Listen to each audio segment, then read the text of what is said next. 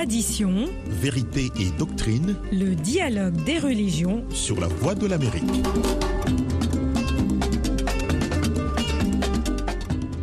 Bonsoir madame, euh, bonsoir messieurs, bienvenue dans le dialogue des religions. Eric Manilakidza avec vous, Michel Claire Joseph assure la mise en onde. Ce soir, le dialogue des religions est consacré aux synagogues, des lieux emblématiques de la foi juive à travers le monde. Dans cette émission, nous explorons l'histoire, l'architecture, les pratiques religieuses et la signification culturelle des synagogues. Rejoignez-nous pour un voyage fascinant à travers ces lieux sacrés qui ont joué un rôle central dans la vie spirituelle et communautaire des Juifs depuis des siècles.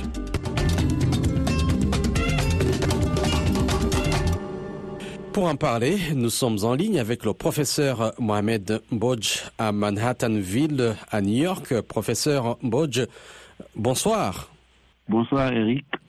Je signale que vous donnez des cours sur l'histoire africaine et africaine-américaine, l'islam, l'esclavage, l'histoire mondiale, l'histoire médiévale et les études globales de la diaspora africaine.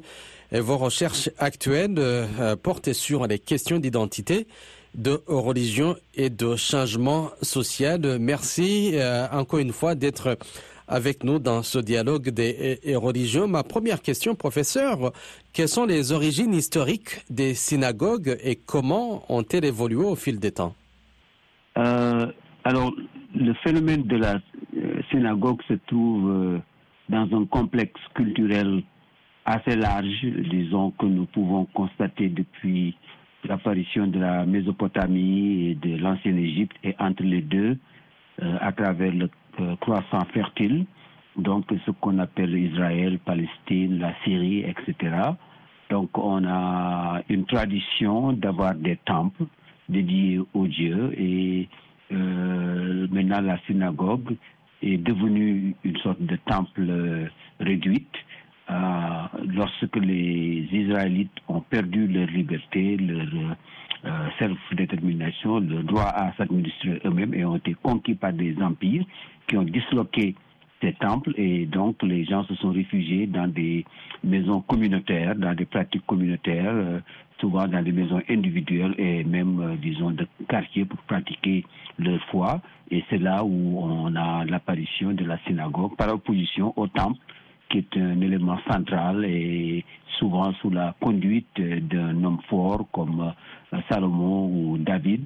La synagogue est un ensemble, euh, disons, local qui permet à des voisins, euh, et évidemment le voisinage peut être plus ou moins élargi même à la dimension d'une petite ville, pour euh, donc euh, avoir un lieu où ils peuvent se rassembler pour euh, diverses manifestations liées à la religion, mais aussi liées à la recherche de la cohésion sociale.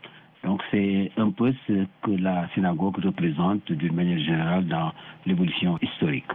Et qu'est-ce qui caractérise ces synagogues du point de vue architecture? Alors, il y a des synagogues qui ont évolué de maisons particulières où les gens ont décidé de les transformer en synagogue. Donc on peut dire qu'il n'y a pas d'architecture euh, consacrée à la synagogue. C'est une architecture euh, fonctionnelle qui permet d'abord de faire une prière. Il doit y avoir euh, un endroit où on peut faire une prière. Il doit y avoir une partie où la communauté doit se rassembler, non seulement pour la prière, mais pour discuter de ses affaires. il doit y avoir un endroit où euh, les élèves, qu'ils soient petits ou grands, pour se retrouver pour étudier.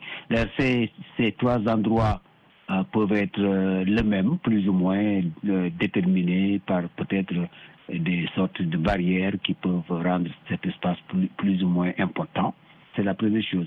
La deuxième chose qu'on doit retrouver dans la synagogue, mais qui n'est pas dans tous les synagogues, dans toutes les synagogues plutôt, c'est un endroit où on peut faire, disons, des sacrifices puisque la religion juive a évolué euh, et a abandonné, disons, la pratique du sacrifice. On peut dire que depuis assez longtemps, euh, et peut-être même euh, depuis le temps romain, il n'y a pas beaucoup de synagogues qui sont construites avec dans l'esprit un endroit où on peut faire un sacrifice. Donc ça, ça a plus ou moins disparu des synagogues, mais les premières synagogues, effectivement, avaient cet espace-là. Et le dernier espace est évidemment aussi euh, un espace où on peut faire euh, des baptêmes. Hein, donc, euh, parce que là aussi, c'est une partie particulière des anciennes pratiques des Juifs que certains ont continué. Donc, le mikvah, le bain rituel, là aussi, il peut être présent ou ne pas être présent. Donc, ce qui fait que la forme peut évoluer et dépendant de, l'usage et de la taille de la communauté, on peut avoir divers éléments architecturaux.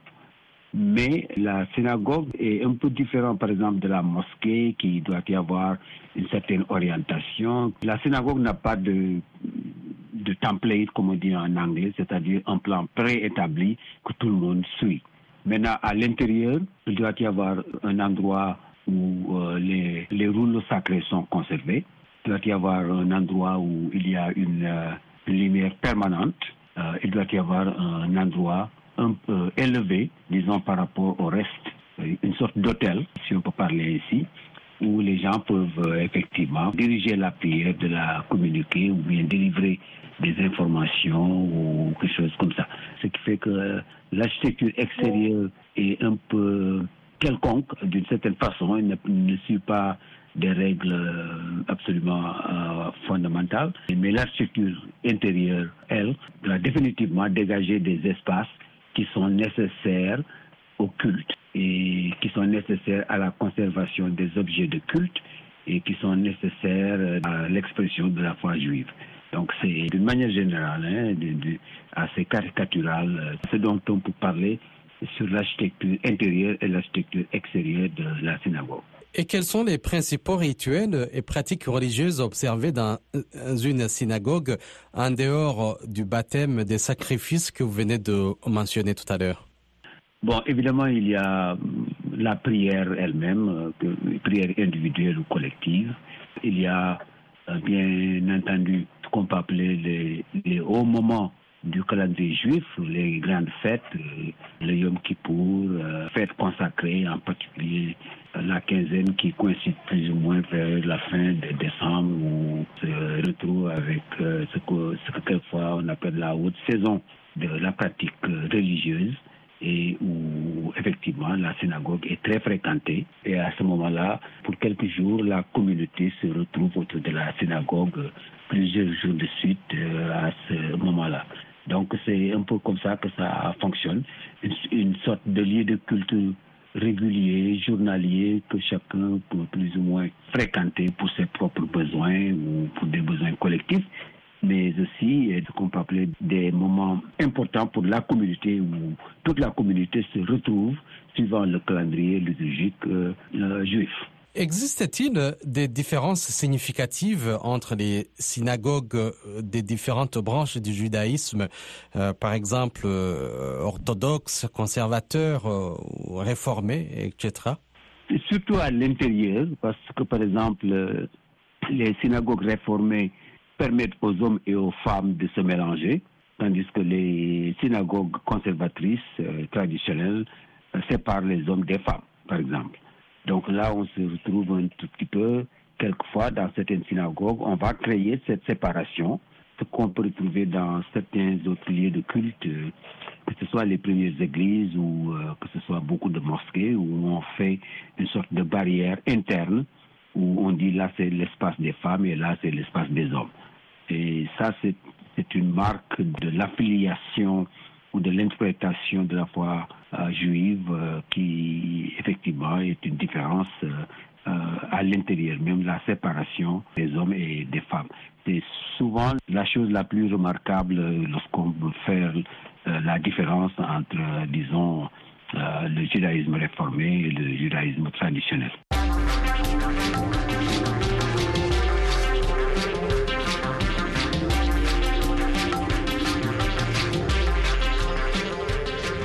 Et comment les, synagogues ont-elles servi de centre communautaire pour les juifs à travers l'histoire? Alors, la synagogue joue un rôle extrêmement important parce qu'on sait que le temple de Jérusalem qui a été détruit plusieurs fois, et en particulier la destruction de 586 avant Jésus-Christ, donc la destruction du temple de Salomon, a créé une sorte de vide au sommet dans la hiérarchie, ou parce que le temple est un, est un lieu euh, consacré, euh, très, très construit, très symbolique, administré et contrôlé souvent par aussi la haute euh, autorité politique, qui souvent aussi peut être la haute autorité religieuse, comme Salomon ou David. Mais dès l'instant où les Juifs ont été conquis par les Assyriens, ensuite les Babyloniens, les Néo-Assyriens, les Perses et ensuite euh, les Romains, etc., ce grand temple n'est pas réapparu de façon régulière et donc les gens se sont rattrapés, se sont retrouvés un tout petit peu dans ce qu'on peut appeler une célébration communautaire plutôt qu'une célébration centrale et grandiose qui se serait déroulée dans le temple. Donc la synagogue a remplacé le temple euh, d'une manière générale comme lieu de culte, comme lieu communautaire, et où donc euh, beaucoup de choses qui se seraient euh, pratiquées dans le temple, comme la célébration des fêtes communautaires, où tout le monde se retrouve. Bon, c'est maintenant la synagogue qui fait ça. Et en plus, c'est là où on va célébrer les mariages, c'est là où on va passer les rites d'initiation, de passage, comme le bar mitzvah, donc la circoncision euh, juive, le passage euh, de l'enfant à l'âge adulte, etc. Donc toutes ces choses-là deviennent des fêtes communautaires qui sont aussi des rituels religieux dans une communauté qui se reconnaît et qui est locale, ce qui fait qu'à la différence peut-être de l'islam ou même de la chrétienté où il y a une très grande cathédrale au centre de la ville qui trône et où euh, siège euh, dans le cadre chrétien par exemple un archevêque euh, qui est délégataire du pape et qui a une autorité extra sur tout ce qui se passe dans la communauté. On n'a pas cet équivalent. on peut dire que dans la religion juive, on a des églises de paroisse, on a des mosquées de quartier, donc la synagogue, et on n'a pas beaucoup de temples. C'est-à-dire, on n'a pas beaucoup de cathédrales, on n'a pas beaucoup de mosquées centrales. Si on fait une certaine comparaison, c'est un peu l'image qu'on a, et en, particulier maintenant, bien entendu. Mais ça, c'est le produit d'une histoire, encore une fois, de l'asservissement et de la conquête des Juifs par des puissances étrangères qui ne leur ont pas permis de relever, de reconstruire leur temple euh, à volonté et qui finalement les ont contraints quelquefois même à l'exil forcé.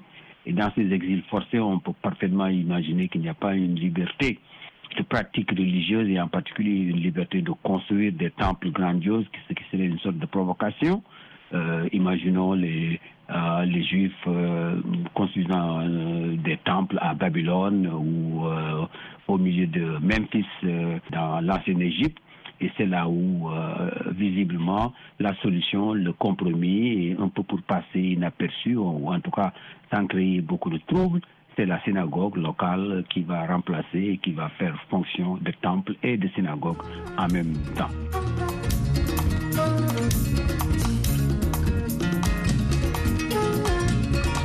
Vous suivez le dialogue des religions consacré ce soir euh, aux synagogues. Notre invité, l'historien Mohamed Mbodj, euh, professeur à Manhattanville College, c'est à New York.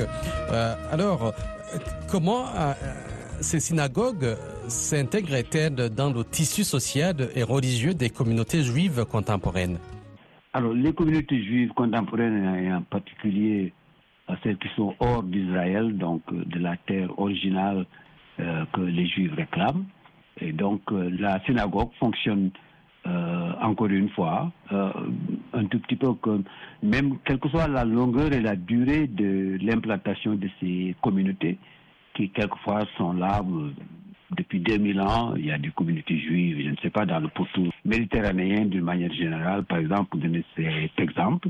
N'empêche que la synagogue euh, fonctionne un tout petit peu comme le lieu où on se retrouve en attendant de se retrouver euh, dans le grand temple à Jérusalem. Il y a une sorte de symbolique de la réunion et de la cohésion de ces communautés juives qui se comportent un tout petit peu comme toujours en exil et tout le monde sait que lorsqu'on a cette mentalité d'exilé, euh, les lieux de rencontre deviennent hautement symboliques et ne sont pas des lieux de rencontre ordinaires, mais deviennent, euh, ont une valeur affective, euh, morale et spirituelle beaucoup plus importante que peut-être la communauté qui vous entoure, qu'elle soit chrétienne, musulmane ou autre et où on se sent chez soi en quelque sorte. Il n'y a pas cette projection qu'il y a un autre endroit où on aimerait bien se trouver.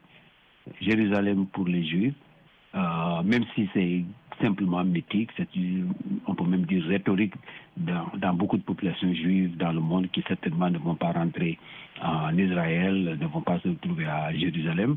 Euh, mais c'est une différence quand même, euh, disons, dans l'importance de la synagogue par rapport aux lieux de, de culte d'autres religions qui sont un peu plus ordinaires et, et n'ont pas ce caractère affectif qu'il y a un attachement par rapport à un endroit qui est à des milliers de kilomètres de là et qui représente la profonde et l'original, la spiritualité originale de cette religion.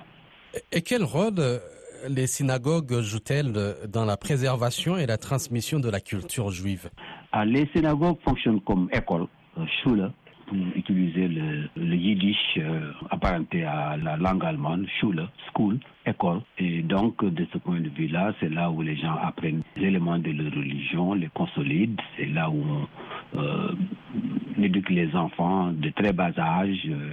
À la définition de ce que ça signifie d'être juif, comment pratiquer la religion juive, euh, comment se reconnaître dans cette communauté c'est là où les mariages vont se nouer, les familles vont faire des alliances. Euh, il y a d'autres pratiques qui vont se nouer dans ces synagogues, que ce soit des pratiques d'affaires, des, euh, des, partenariats économiques, etc. Donc la, synagogue fonctionne comme ça. Elle, et, euh, mais surtout cette transmission de la connaissance et en particulier aussi les textes sacrés ils sont, ils sont conservés et l'enseignement religieux se faisant à partir de ces textes sacrés, c'est l'endroit où il faut se rendre pour, euh, pour recevoir ses leçons, pour approfondir sa connaissance, pour approfondir sa foi, euh, pour enrichir euh, sa pratique et faire en sorte que la communauté soit solide et soit élevée étape par étape, classe d'âge par classe d'âge, donc de la petite enfance à la vieillesse et pour être remplacée par d'autres générations. Et comment elles ont été affectées par les événements historiques majeurs tels que les pogroms et l'Holocauste et la création de l'État d'Israël?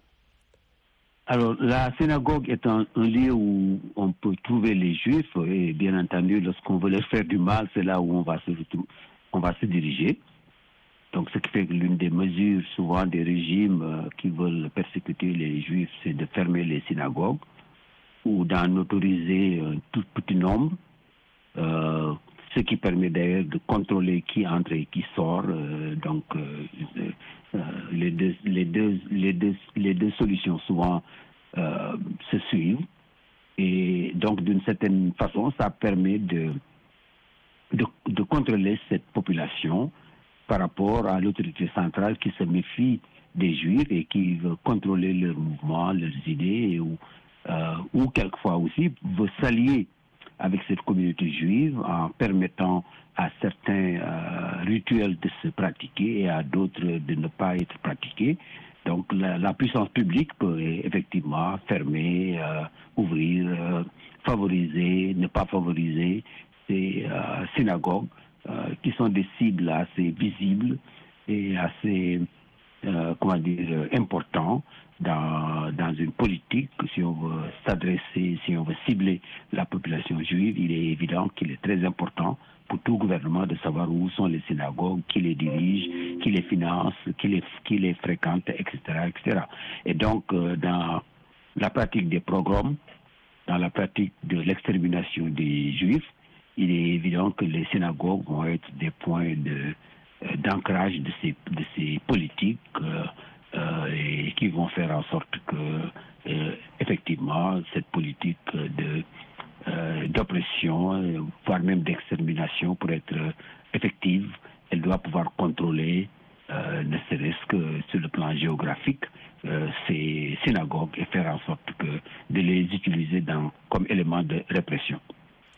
Est-ce qu'un non-juif, par exemple, il peut avoir accès à ces synagogues est-ce qu'on peut l'accepter? Ça dépend des rites. Certains rites sont assez fermés et ne permettent pas des non-juifs. D'autres sont assez ouverts et permettent un tout petit peu.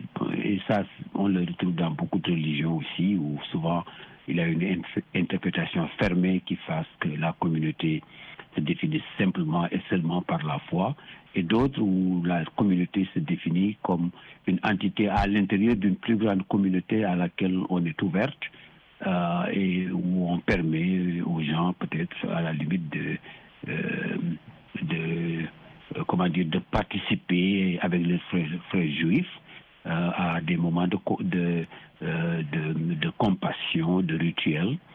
il y a même des cas où lorsque des lieux de culte sont détruits, par exemple, et en particulier dans le monde contemporain, euh, sont, sont, des exemples qui sont très faciles à trouver, où des mosquées ont été vandalisées ou brûlées, ou même euh, il y a une communauté qui cherche à construire une mosquée et euh, dans certains endroits, que ce soit aux États-Unis ou en Europe, euh, beaucoup de synagogues se sont mises à la disposition de ces communautés euh, pour qu'elles viennent pratiquer leur foi.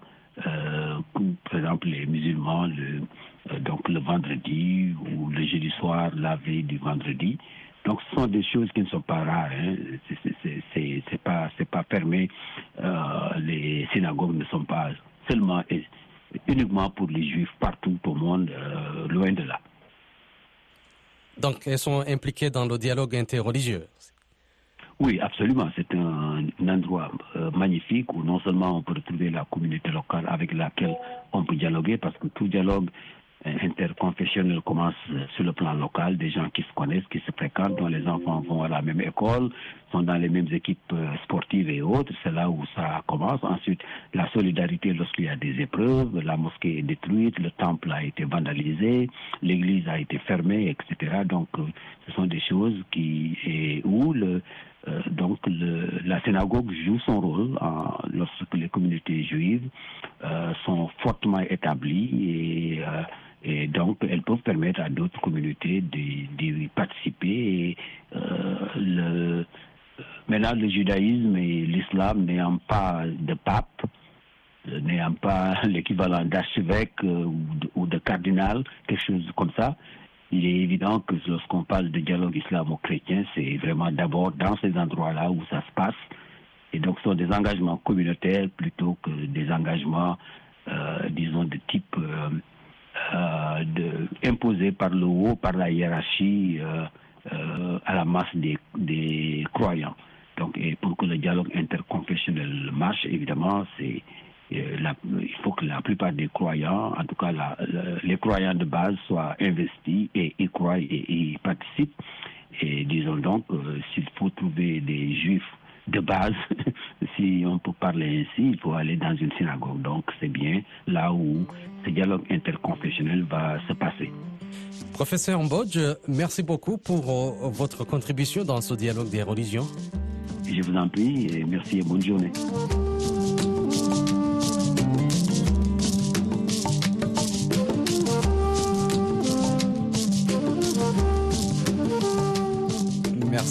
Merci, à tous les auditeurs qui nous ont suivis. Eric Manilakiz a été avec vous. Michel Claire Joseph a assuré la mise en onde. Je vous souhaite une excellente soirée et à la prochaine.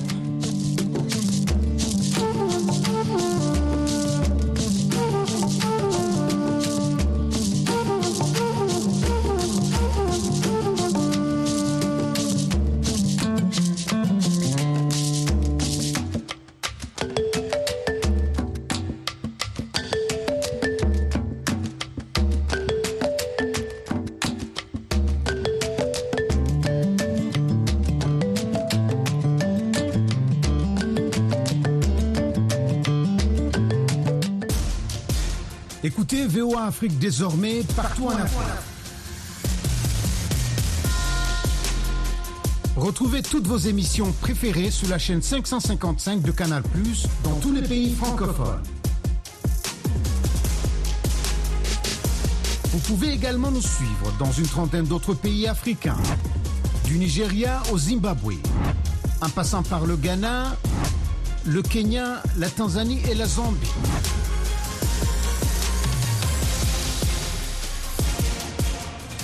VOA Afrique dans tout le continent africain sur la chaîne 555